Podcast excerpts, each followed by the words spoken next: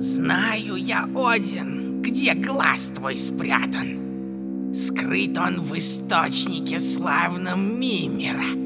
Каждое утро Мимер пьет мед с залога владыки. Довольно ли вам этого?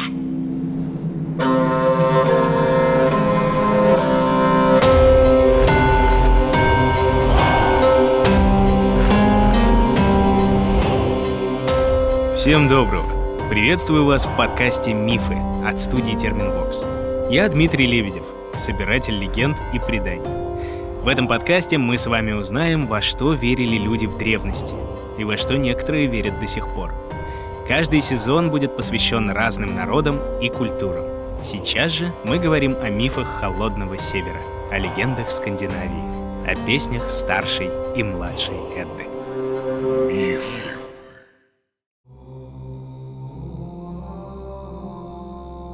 В прошлой главе мы узнали, как появилась Земля и как свет отделился от тьмы. Где живут люди и боги, и что объединяет девять мифических миров древней Скандинавии. Ученые называют все эти процессы общим термином «космогония», буквально «творение порядка». Космогония может быть и научной, как та же теория Большого Взрыва, и мифологической — и мы уверены, что в следующих сезонах подкаста «Мифы» мы с вами увидим и другие примеры.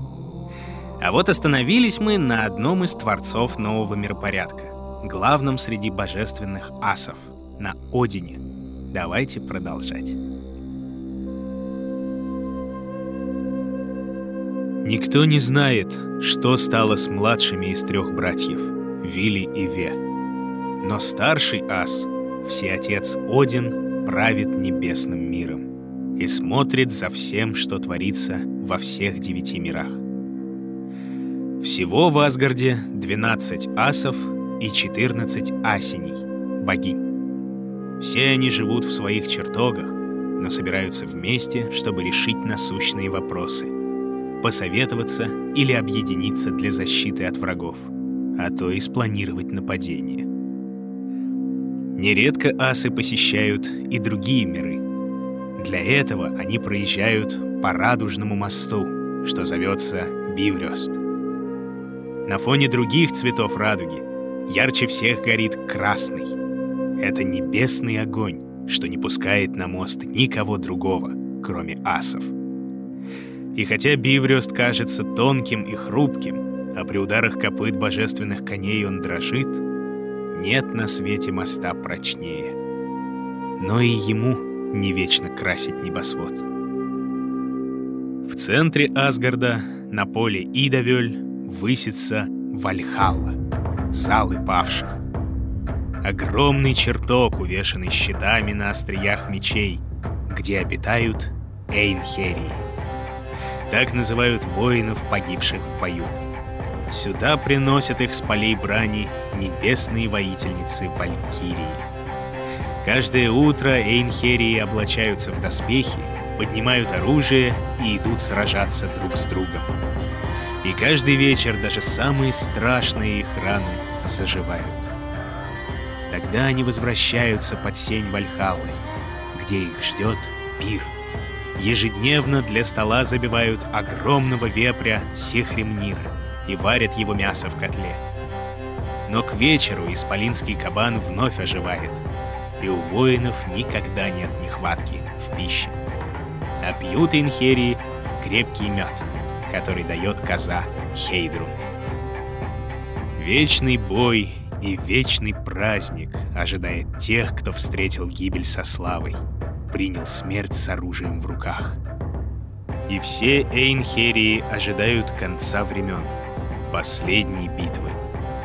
А на троне Хлицкьялф воцаряется над воинами Всеотец Один. Мудрейший из асов, царь-жрец, скальд и колдун, всевидящий знаток рун. В Асгарде знают 12 имен Одина, а всего же их больше 170. Гримнир, скрывающийся под маской, Альфадер, Всеотец, Ик, пугающий, Фьёльнир, меняющий обличье, и многие другие, седобородый, коварный, воинственный, и даже с надвинутой на лоб шляпой. Среди Эйнхериев в Вальхале Один предстает в образе достойном аса. Он облачен в блестящие доспехи, голову венчает высокий шлем. Всегда под рукой у Одина верное копье Гунгнир, чудесное орудие, что всегда бьет в цель и поражает насмерть любого врага. Сам Один никогда не ест и только пьет вино. А всю еду, что стоит на его столе, он бросает двум своим волкам — Герри и Фреки, что значит «жадный» и «прожорливый». На плечах все отца сидят два ворона — Хугин и Мунин, что значит «думающий» и «помнящий». С рассветом посылает их Один летать над всем миром.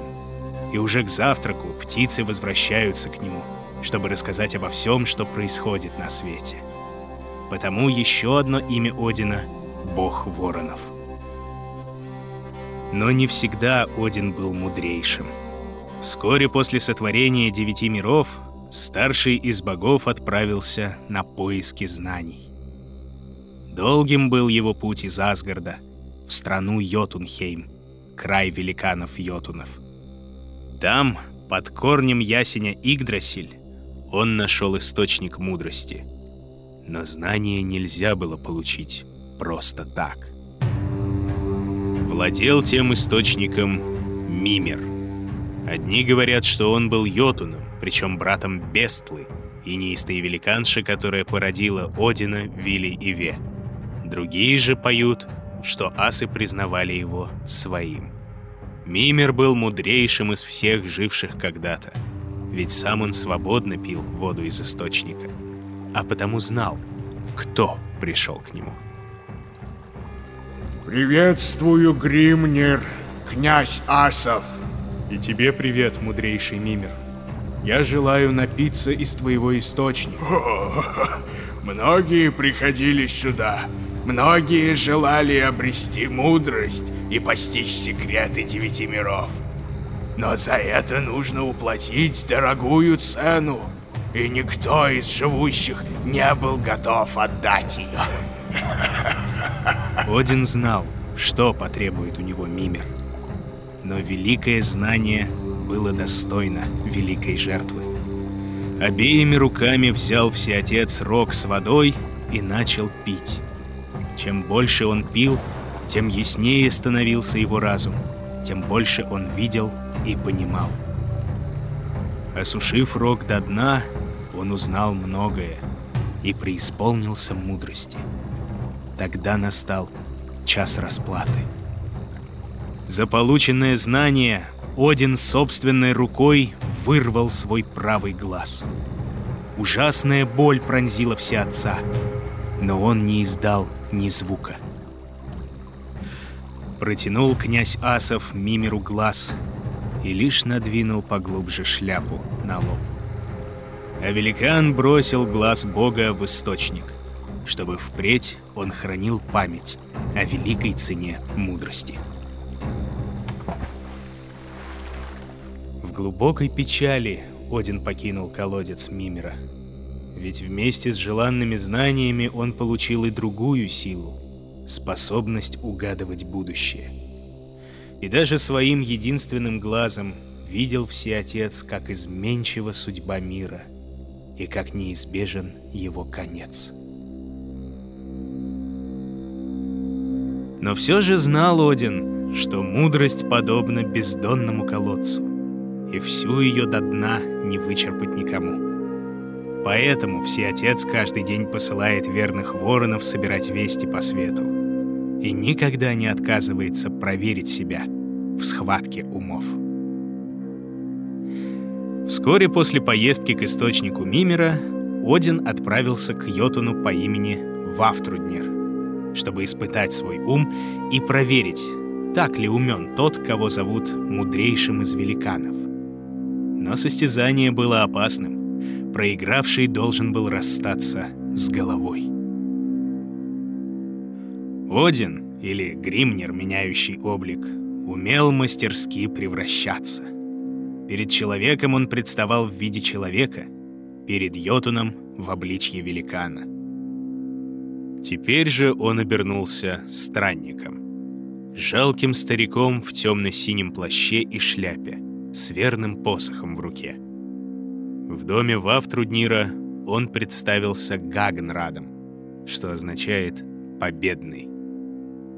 Хозяин охотно согласился помериться мудростью со странником. Ведь раньше никто не одерживал верх над древним Йотуном. Поединок Одина и Великана изложен в песне старшей Эдды «Речи Вавтруднира». Йотун спрашивает старика, как зовут коней, на которых скачут по небосводу ночь и день, какая река отделяет земли асов от края великанов, где сойдутся в последней битве боги, и Один на все отвечает. Затем приходит очередь странника. Через ответы Вафтруднира старшая Эдда рассказывает о создании мира, о появлении богов, о Вальхале и Инхериях, о конце мира и о том, что будет после него. Некоторые исследователи считают, что такая песнь помогала лучше выучить и запомнить сложные места из мифологии. Когда же пришло время задать последний вопрос, Один сказал, «Я странствовал много, беседовал много с благими богами. Что сыну Один поведал, когда сын лежал на костре?» а, «Никто не узнает, что потаенно ты сыну сказал. О кончине богов я, обреченный, предание поведал. С Одином тщился в споре тягаться. Ты в мире мудрейший. Неизвестно, помиловал ли Один Вафтруднира, или же забрал его жизнь себе в награду. Но скальды не знают больше песен о мудром великане.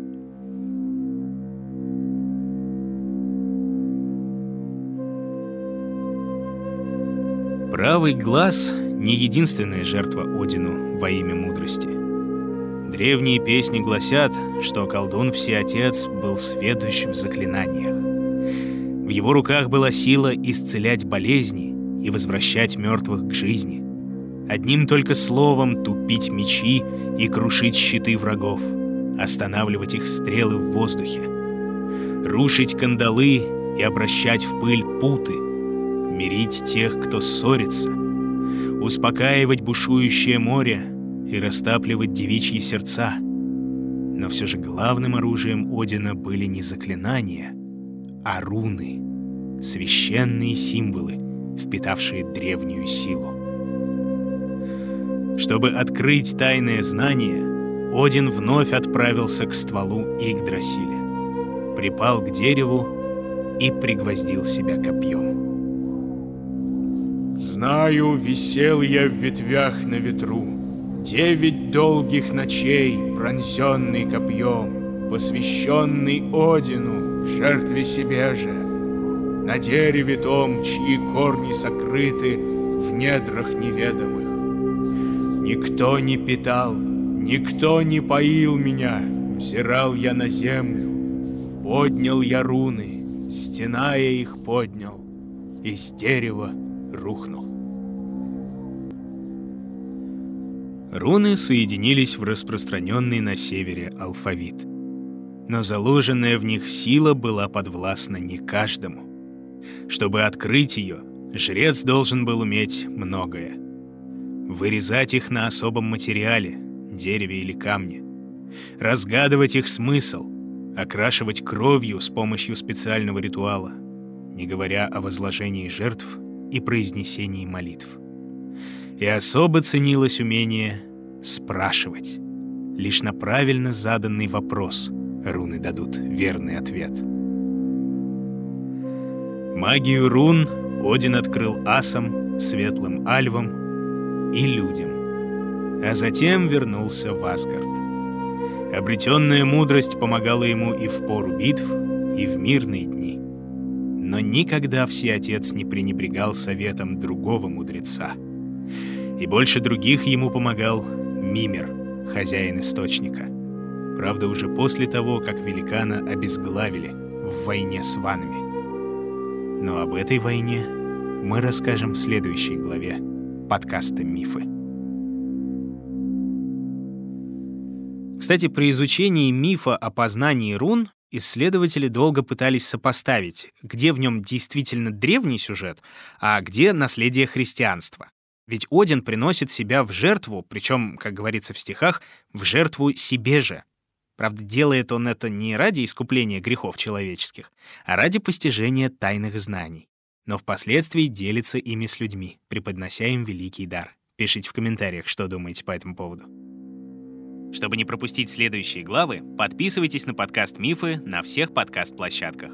А весь первый сезон уже доступен в ВК-музыке. Следить за новостями проекта и первыми послушать свежие главы можно в мобильном приложении и в официальном сообществе подкаста «Мифы» ВКонтакте. А еще переходите по ссылкам в описании и заходите на страницы подкаст-студии Терминвокс. Ставьте оценки, рекомендуйте друзьям, оставляйте отзывы и, как говорят скандинавы, скаль, то есть ваше здоровье.